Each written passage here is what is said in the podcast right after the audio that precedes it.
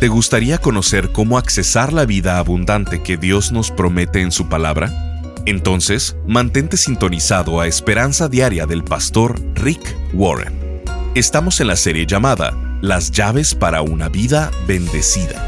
En ella, el pastor Rick nos muestra que la vida llena de paz y realización en todas sus áreas es posible al seguir el plan de Dios.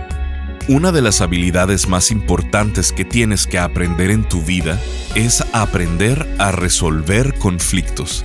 Aprender cómo restaurar o reconciliar una relación quebrantada o lastimada. El día de hoy en Esperanza Diaria, el pastor Rick nos dice que si no aprendemos a reconciliar nuestras relaciones, vamos a pasar mucho tiempo siendo miserables, porque somos seres imperfectos con conflictos con otros casi todos los días.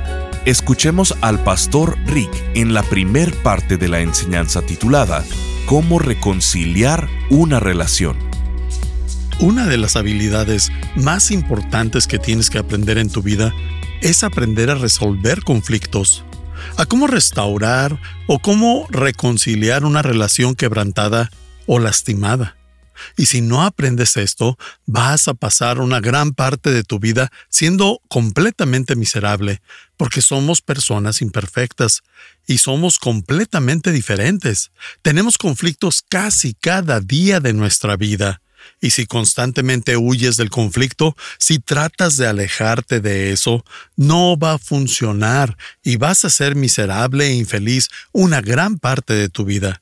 Esta es una habilidad muy importante. Tienes que aprender a resolver conflictos. Tienes que aprender a resolver un conflicto en tu matrimonio. O si eres un padre de familia, tienes que aprender a resolver conflictos con tus hijos o con tus amigos, en la comunidad, en la iglesia, literalmente, en todos lados. El problema es que nadie te enseñó a hacerlo. Nadie. Y definitivamente no lo aprendiste de tus padres. Y la verdad es que probablemente no fueron un modelo de cómo resolver conflictos, porque nadie les enseñó a ellos tampoco. Nunca tuviste una clase en la escuela en cómo restaurar relaciones quebrantadas, y mucho menos una de resolver conflictos. Nadie nos lo enseña, y es de las habilidades más importantes para tener una vida alegre. Así que eligieron una buena conferencia para escuchar. Recomiendo que, si puedes, tomes notas porque lo que veremos ahora son siete formas de ser un pacificador. Esto es, cómo resolver conflictos y cómo reconciliar una relación. Tal vez no lo necesites ahora, pero vas a necesitarlo en algún momento en tu vida. Y si tomas notas, vas a poder pasarlo a tus amigos, a tus compañeros de trabajo y a tus hijos, porque nadie les está enseñando a ellos a resolver conflictos. Hemos estado en esta serie de las ocho bienaventuranzas de Jesús.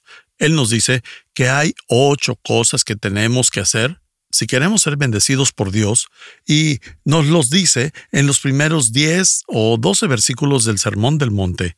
Y Jesús nos dice que si hacemos estas cosas, vas a tener la bendición de Dios en tu vida en tus relaciones, en tu tiempo, en tu salud y en cada área de tu vida. De ahí es de donde vienen las bendiciones, y cuando llegamos a Mateo 5.9, llegamos a la siguiente bienaventuranza y dice, Dichosos los que trabajan por la paz, porque serán llamados hijos de Dios. La prueba de que eres un hijo de Dios, la prueba de que si vas camino al cielo, es que eres un pacificador. Esa es una de las características de un creyente. Y permítanme comenzar con malentendidos acerca de la pacificación. Si tomas nota, puedes escribir esto. Ser un pacificador no es evadir ni apaciguar. Algunos piensan que mantienen la paz en su matrimonio al dejar que las aguas se calmen, pero no abordan la situación, solo la barren y lo esconden debajo de la alfombra. Pero eso no es ser un pacificador. Eso es falta de valentía y no ayuda a la situación. El problema no se evade ni se apacigua. Apaciguar significa siempre ceder, que la otra parte siempre se salga con la suya. Que sean las cosas a su manera. Es paz a cualquier costo. Pero apaciguar no es tener paz, es tener codependencia.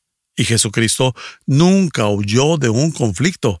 Él sabía cómo enfrentarlo, cómo resolver y cómo restaurar una relación.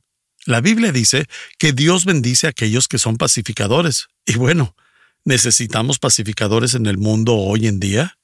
Claro que sí. En este momento hay cinco guerras internacionales y no recuerdo la última vez que hubo algo así al mismo tiempo. Y no estamos contando los conflictos internos en cada nación, sin contar los conflictos en la frontera de nuestra nación, ni los conflictos entre sexos, ni de generaciones, razas, religiones o partidos políticos. No estamos contando tampoco los conflictos culturales, ni entre ricos y pobres, entre educados o sin educación, y la lista sigue y sigue y sigue. Definitivamente necesitamos saber estas cosas, y se tiene que aplicar tanto en el mundo como en nuestras vidas. Y lo que quiero con este mensaje es enseñarte lo que no nos enseñan en la escuela ni en cualquier otro lado. Estos son los siete pasos de ser un pacificador y resolver conflictos o restaurar relaciones de acuerdo a lo que Dios dice. Eso no significa que tienes que regresar con tu ex. Significa que haces las paces y dejas de estar a la defensiva o de atacar. Significa que aprendes a soltar y no tener resentimientos. Y antes de que veamos estos pasos, quiero mencionarles rápidamente tres razones por las que esto es importante. Veremos tres daños causados por no resolver conflictos, porque en ocasiones no vemos cómo esto afecta a la vida. Algunos de ustedes han estado peleados con alguien por semanas o meses o años e incluso por décadas y creen que la solución es simplemente darle la vuelta. He estado sin hablar con mi padre desde no sé cuándo, o con mi madre o con mi hermana y simplemente lo evaden. Pero no te das cuenta del daño que le haces a tu vida. La Biblia dice que cuando no resuelves los conflictos y simplemente los haces a un lado, pretendiendo que no están ahí y continúas con tu vida sin resolverlo, pasan tres cosas. Número uno, bloquea mi relación con Dios. Ese es el primer problema, porque no se puede estar bien con Dios si estás peleado con alguien más. Las relaciones horizontales y verticales en tu vida se cruzan en una intersección. Y Dios nos dice que no puedes estar bien con Él y mal con los demás. Así es, Dios dice que no puedes decir que estás cerca de Él si estás distante con alguien de tu vida por algún conflicto. Y es algo sorprendente. La Biblia dice en 1 de Juan 4:20, si alguno dice yo amo a Dios, pero odia a su hermano, es un mentiroso, pues el que no ama a su hermano a quien ha visto, ¿cómo puede amar a Dios a quien no ha visto? Es bastante claro. Dice que no puedes decir yo amo a Dios cuando tú y yo estamos en conflicto. Lo segundo es que bloquea la respuesta a mis oraciones. No solo bloquea mi relación con Dios, también bloquea mis oraciones o su respuesta. ¿Sabías que cuando tienes conflictos en tus relaciones, la Biblia dice que Dios no puede escuchar tus oraciones? Están conectados el uno al otro. ¿Por qué? Porque Dios es amor. Y lo principal que tenemos que aprender en la tierra es aprender a amar. Y si estás en conflicto con alguien, definitivamente no estás siendo amoroso con esas personas en ese momento. Permíteme aclarar unas cosas un poco aterradoras para aquellos que somos esposos.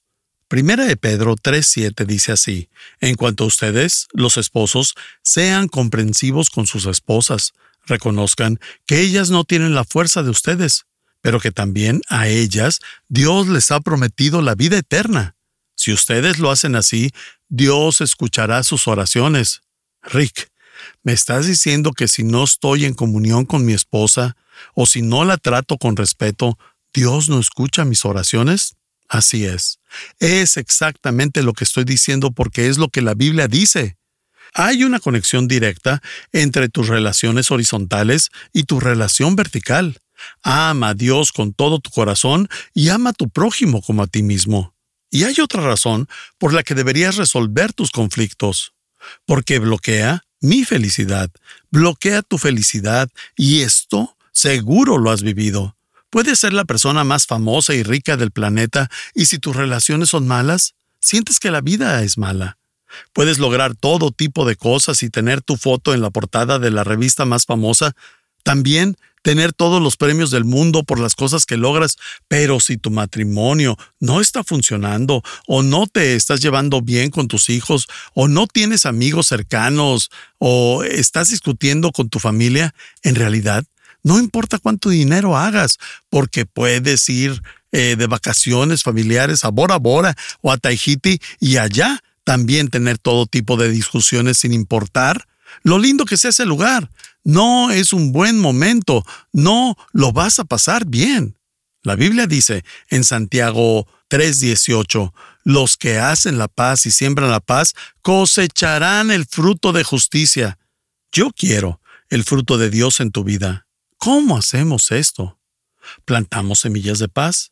Y eso es lo que veremos, las siete semillas de paz que debemos plantar.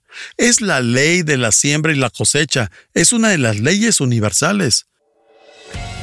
Estás escuchando Esperanza Diaria. En un momento, el pastor Rick regresará con el resto del mensaje de hoy. Si te perdiste alguna porción de este mensaje, lo puedes escuchar a cualquier hora en pastorricespañol.com. Mucha gente piensa que vivir la buena vida es verte bien, sentirte bien y tener todos los bienes. Pero el pastor Rick nos dice que las posesiones materiales, la fama o la salud física no son suficientes para abandonar ese sentimiento de falta de esperanza y de insatisfacción que muchos tienen. Por ello, ha creado la serie de conferencias titulada Las llaves para una vida bendecida, basada en el sermón más conocido de Jesús, el Sermón del Monte. Tomado de él, el pastor Rick imparte ocho lecciones prácticas para que logremos vivir la vida abundante que Dios quiere que vivamos. ¿En qué tengo que depender?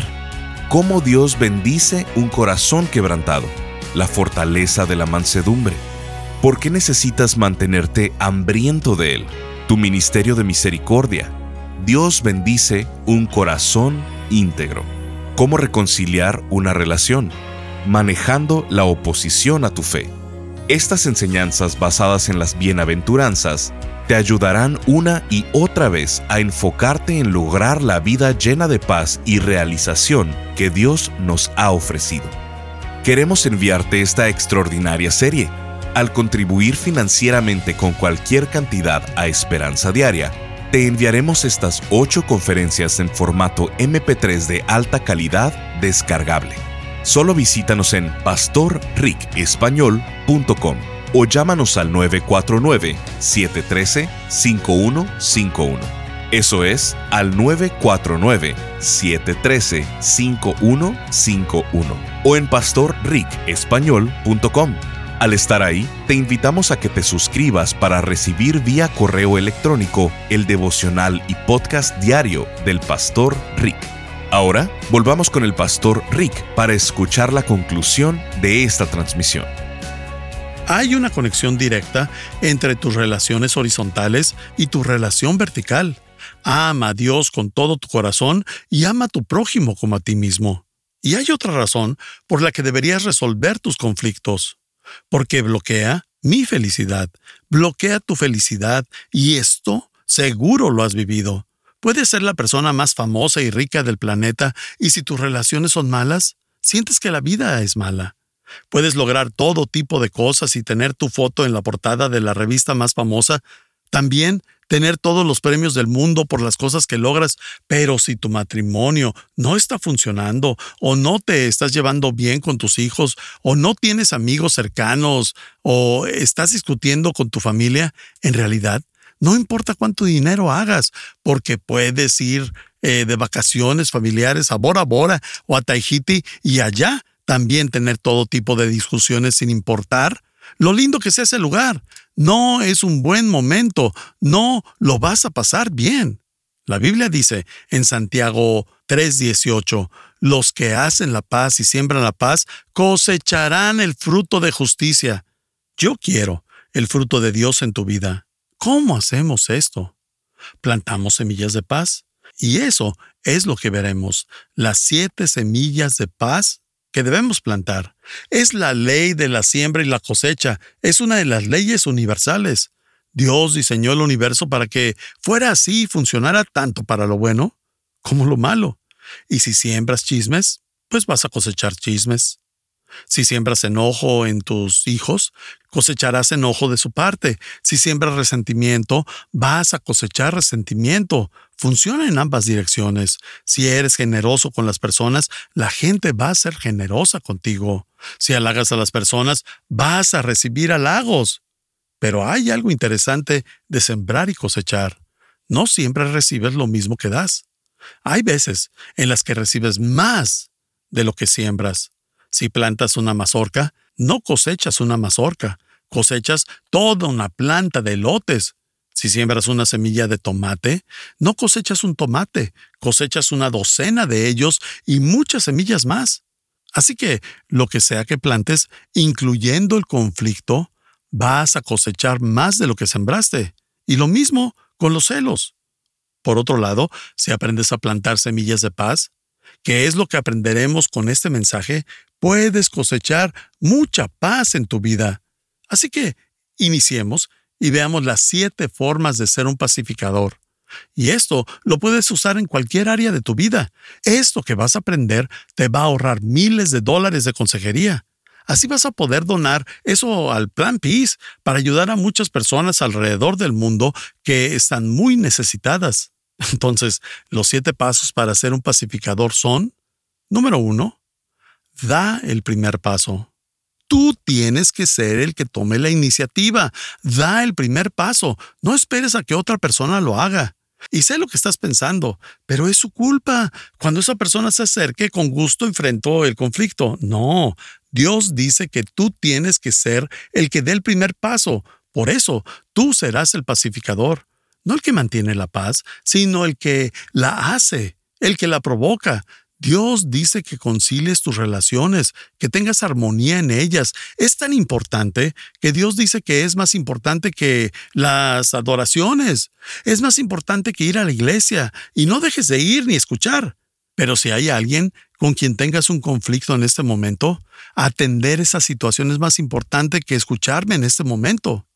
Jesús dijo en Mateo 5, 23 y 24, aún es el sermón del monte y dice, por lo tanto, si estás presentando tu ofrenda en el altar y allí recuerdas que tu hermano tiene algo contra ti, o si tú tienes algo contra esa persona, no importa. Y sigue diciendo, deja tu ofrenda allí delante del altar, ve primero y reconcíliate con tu hermano. Luego, vuelve y presenta tu ofrenda. Si tomas nota, subraya, ve primero y reconcíliate. Esa tiene que ser tu prioridad. Jesús nos dice esto. Así que si dejas de escuchar esto o te vas de la iglesia o del lugar donde estés, ya sabemos por qué lo hiciste. ¿Tienes algo que resolver con alguien? Observa cómo dice, deja tu ofrenda y ve a reconciliarte con esa persona.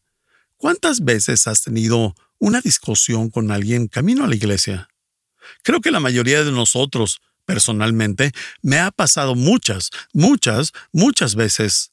Y la Biblia dice que es mejor que nos quedemos en el carro y resolvamos ese conflicto que entrar a escuchar el servicio.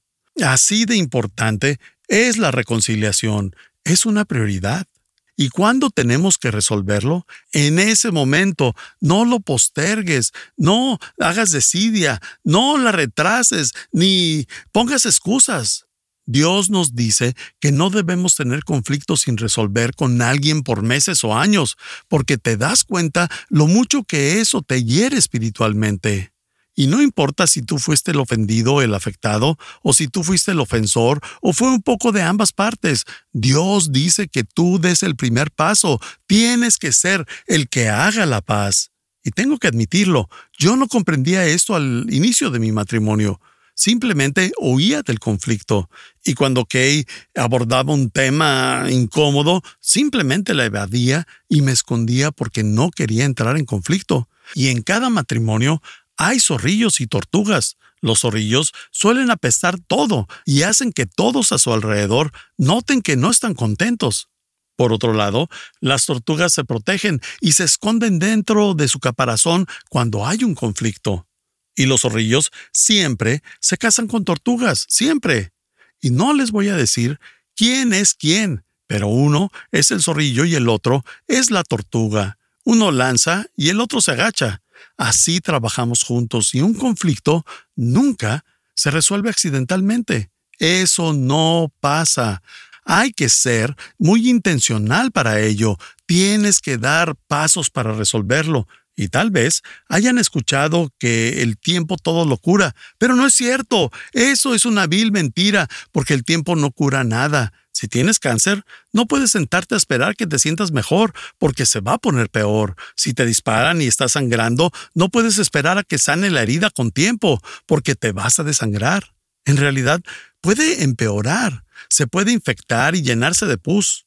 El tiempo no cura y no lo hará en tu vida tampoco, pero sí puede empeorar las cosas. Y si guardas rencores y amargura, con el tiempo no vas a mejorar.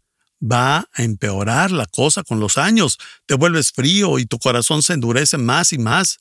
Si el tiempo cura todo, nunca irías al doctor, porque podrías simplemente esperar a sanar. Podrías llegar a la sala de espera y ahí quedarte unas 12 horas, mejorar y salir de ahí sano sin ver al médico mi espalda sanará por sí misma. El tiempo no lo cura todo.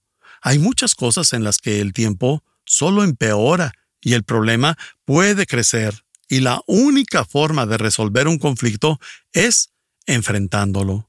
No puedes rodearlo, ni sobrepasarlo, escabullirte, irte por debajo de él o por detrás. Tienes que atravesarlo.